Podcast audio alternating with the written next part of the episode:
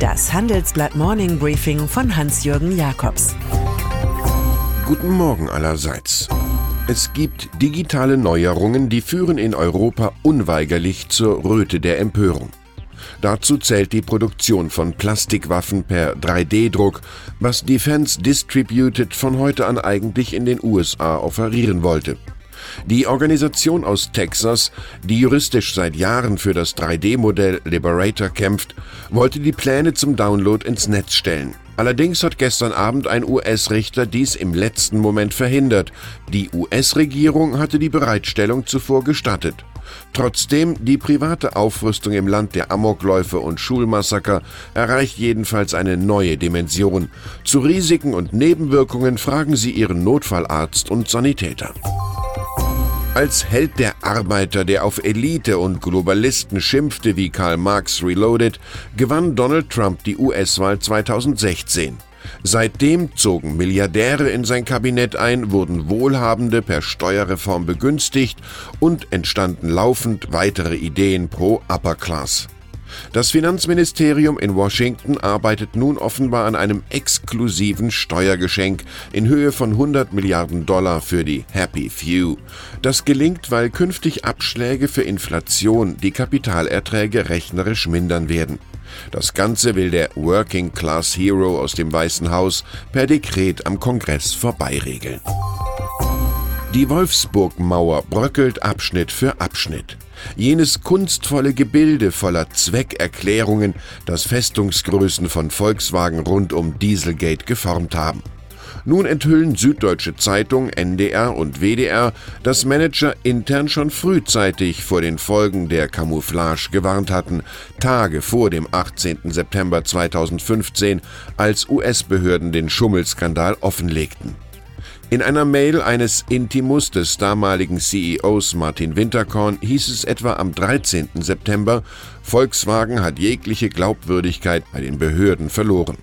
Heute legt der VW-Konzern seine Halbjahreszahlen vor. Sie werden ein starkes Tagesgeschäft bei wachsender Abgasproblemlage wiedergeben. Zuletzt hat ThyssenKrupp durch Machtkämpfe mit aktivistischen Investoren und einer Rücktrittsepidemie auf sich aufmerksam gemacht. Für Aufsichtsratschef Ulrich Lehner, der gestern endgültig Adieu sagte, ist zum Beispiel noch kein Nachfolger bekannt, sodass erst einmal, vielleicht auch länger, Vize Markus Grolms von der IG Metall folgt. Zu den politischen Kalamitäten gesellt sich nun in Essen auch noch ein Profitproblem. Die Division Anlagenbau Industrial Solutions verfehlt ihre Gewinnziele und schreibt Verluste. Der Konzern korrigiert die Jahresprognose. Statt Cash Flow heißt es Cash Flow. Da ist der Apple-Konzern von anderer Güte. Gestern Nacht überraschte das iPhone-Imperium aus dem kalifornischen Cupertino mit guten Quartalszahlen die ohnehin verwöhnten Analysten. Der Umsatz sprang von 17 Prozent auf 53,3 Milliarden Dollar, der Gewinn sogar um 32 Prozent auf 11,5 Milliarden. CEO Tim Cook jubiliert, weil gebührenpflichtige Dienste wie Apple Music mehr als 300 Millionen Abonnenten haben. Zum Handelsschluss war sein teures Ökosystem an der Börse rund 940 Milliarden Dollar wert. Heute könnte sogar die historische Billionenmarke fallen. Größenwahn ist nicht, dass man sich für mehr hält, als man ist, definiert Karl Kraus, sondern für das, was man ist. Journalisten kämpfen um vieles, um korrekte Fakten, Pointen, originelle Meinungen, Kommentare mit Wirkung.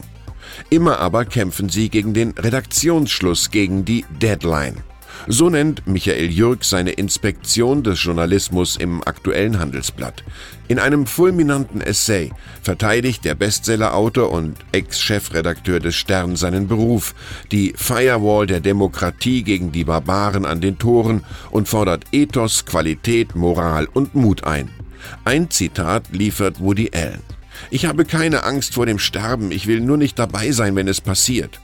In einem solchen Falle, mal angenommen, würde er vor der Deadline noch vorletzte Worte schreiben, erklärt Jürgs, der sein Krebsleiden literarisch publik macht. Und dann ist da noch Arthur Atze Brauner in Berlin, Erfolgsproduzent mit 300 Filmen, Sohn eines jüdischen Holzhändlers aus Lodz, der in einem Erdhöhlenversteck dem Holocaust entkam. Er ist der Mann, der Karl May und Edgar Wallace in die Kinos brachte, aber auch Hitler junge Salomon, ein Lebenshungriger mit Weisheiten wie dieser. Sparsamkeit ist die Fähigkeit, Geld so auszugeben, dass es einem keine Freude bereitet. Heute wird der bekennende Antisparer 100 Jahre alt. Ich wünsche Ihnen einen freudvollen Tag ohne viel Sparzwang. Es grüßt Sie herzlich Hans-Jürgen Jakobs.